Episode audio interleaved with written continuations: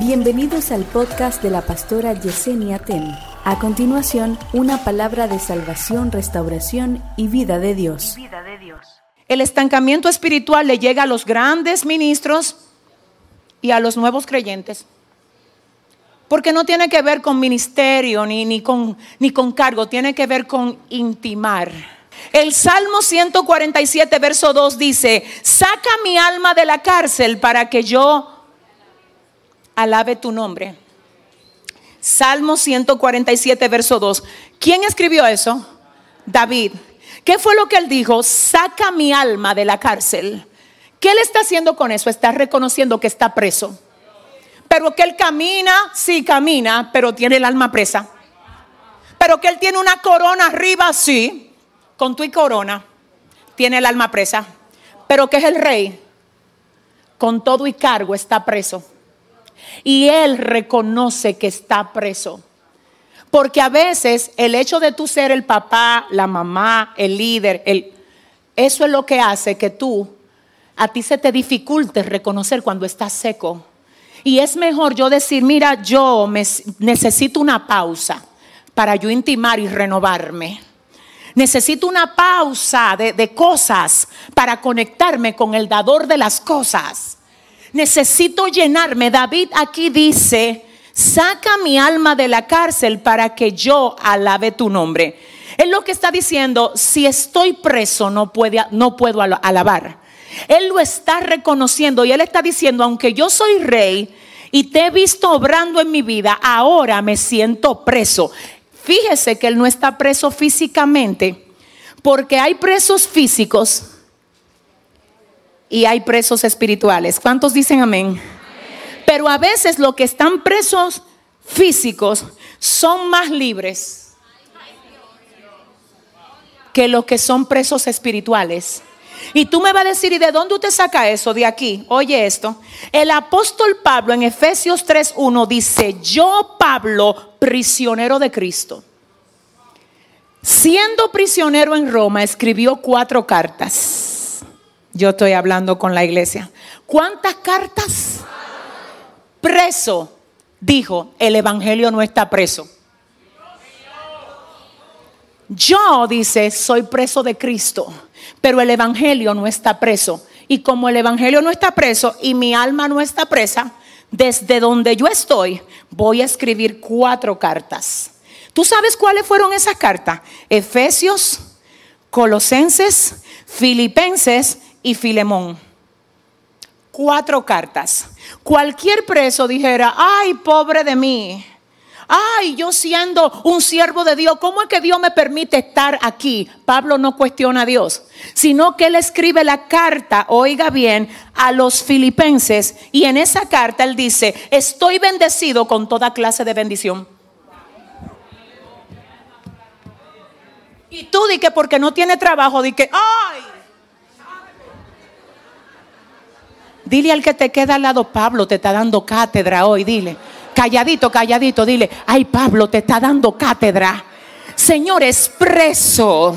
Él escribe la carta a los Efesios y él dice, ay Dios mío, él dice, oiga, dile a tu vecino, oye lo que dice.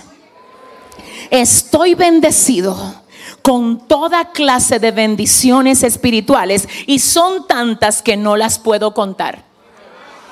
Eso está en el libro de Efesios capítulo 1, verso 3. Escribe Filipenses y en el capítulo 4 dice, puedo regocijarme estando preso y en cualquier lugar donde yo me encuentre. Puedo regocijarme en todo tiempo y puedo estar contento en cualquiera que sea mi situación sin importar los, las, las barras que limitan mi cuerpo físico, porque el Evangelio no está preso. Es decir, lo que estamos viendo aquí es un hombre que no lo detiene la cárcel, que no lo detiene el gobierno de Roma, que no lo detiene ninguna circunstancia si él sigue escribiendo cartas. Si lo que el enemigo creyó es que poniéndolo en la cárcel, los barrotes iban a impedir que el escritor se detuviera, se equivocó. Hay cosas que quizás no son barrotes de cárcel para ti, pero quizás es una aflicción de espíritu que el enemigo apuesta que con eso tú no vas a seguir escribiendo. que tú no vas a seguir sirviendo, que tú no vas a seguir haciendo lo que tú estabas haciendo. Pablo dijo, yo escribo en la cárcel porque mi alma no está presa y el Evangelio no está preso. Mi mano puede moverse y aunque yo tenga barrotes frente a mí, no dejaré de producir.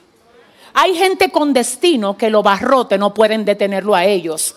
Lo mismo le pasó a José. Estando preso, él ministró con su don. Ahora, ¿qué representa la cárcel? La cárcel representa el proceso que estamos pasando tanto tú como yo. Mi pregunta es, ¿qué estás produciendo desde tu cárcel? Yo estoy esperando que Dios me saque de este proceso para yo entonces ser efectivo. ¿Quién te dijo a ti? Tú puedes ser efectivo desde ahí. Déjame repetírtelo, déjame repetírtelo. Tú puedes ser efectivo de si le va a dar el aplauso al Señor. Dáselo bien. Oiga esto, en el libro de Colosenses Pablo dijo, en Cristo estoy completo porque en Él está todo lo que yo necesito. Cristo es la fuente de mi vida. Y finalmente en Filemón, Pablo desde la cárcel seguía ganando vidas. ¿Y usted sabe a quién se ganó en la cárcel? A Onésimo, el esclavo de Filemón. Lo restauró, se lo ganó y se lo volvió a enviar a, a Filemón y le dijo, ahí te envío a mi otro hijo que me gané aquí estando preso. Si le va a dar el aplauso, que me gané un hijo estando, mire, ay, yo siento a Dios, dame un segundo. Hay gente que produce más bajo presión que lo que produce sin tener presión. Hay gente que cuando el enemigo la pone en presión, cuando ve que ellos son una máquina de producción, dice, déjame yo soltar a este loco, porque ahora es que él produce. Dile al que te queda al lado, sí, esto es locura para los que se pierden, dile. Y ahora es que yo produzco, dile, con lágrimas en los ojos. Yo canto, yo alabo, yo, yo me gozo, yo predico. Yo ejerzo mi llamado. Escucha esto. ¿Cuántas cartas fue que Pablo escribió? Y David dijo, yo no puedo alabarte, no puedo. ¿Y por qué? porque mi alma está presa. Pero tú estás libre, sí, pero tengo el alma presa. Pablo estando preso dijo, déjame, yo puedo escribirte. ¿Por qué? Porque lo que está preso es mi cuerpo, pero no mi alma. Es decir, que estar preso de alma, yo siento a Dios. Estar preso de alma es más peligroso que estar preso de cuerpo. Y el problema de mucha gente aquí no es que está en la victoria ni en Najayo. Es que el enemigo lo tiene preso. Y tú me vas a decir, ¿quién será? Observa los resultados tuyos hace tres años. Y si no son mayores los tuyos ahora, hoy se abren tus barrotes. Es que si le va a dar el aplauso, es que si se lo va a dar, siento la gloria. Ay, espérate.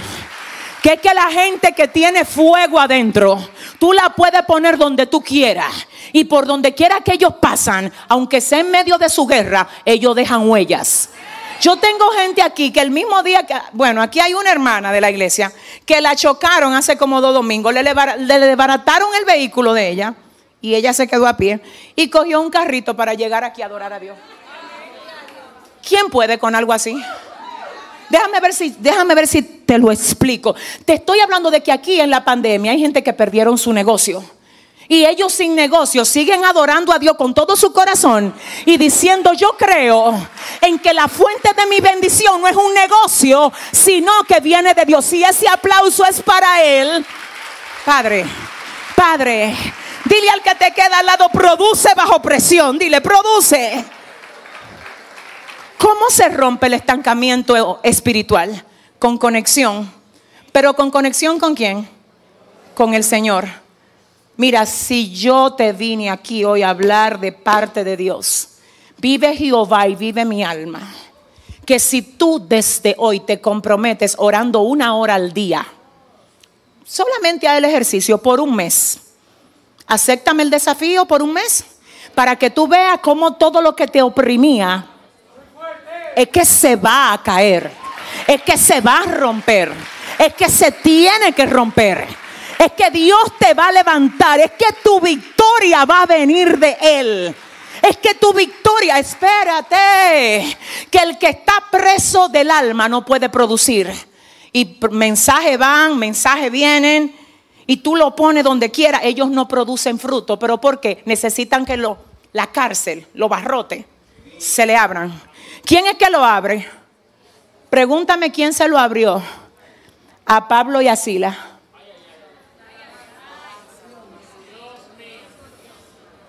Y dice que se le cayeron las cadenas.